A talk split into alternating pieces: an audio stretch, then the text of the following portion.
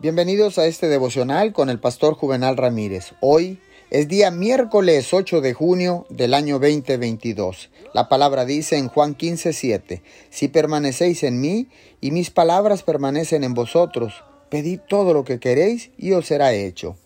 Creo que una de las razones por las que he visto el favor de Dios en mi vida es que he aprendido a pedir en grande.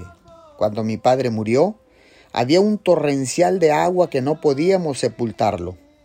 Y yo pedí a Dios en grande y le dije, Señor, frena todo este torrencial para poder darle cristiana sepultura al cuerpo de mi Padre. Y no solamente frenó el agua, sino que salió el sol y una vez terminado el evento, el cielo se cubrió de negro y volvió a llover. Fue una oración audaz pedirle a Dios que nos ayudara a construir nuestra iglesia y estamos en eso. Miro hacia atrás y me pregunto, ¿Qué no habría sucedido si yo no hubiera hecho oraciones audaces? Es bueno pedirle a Dios por sus necesidades, pero lo desafío a pedir por sus sueños y por cosas grandes en su vida. Señor, gracias, porque tú siempre cumples lo que prometes. Tú dijiste, Señor, que pidiéramos y nos sería dado, que todo lo que quisiéramos y sería hecho. Te damos gracias en el nombre de Jesús. Amén y amén.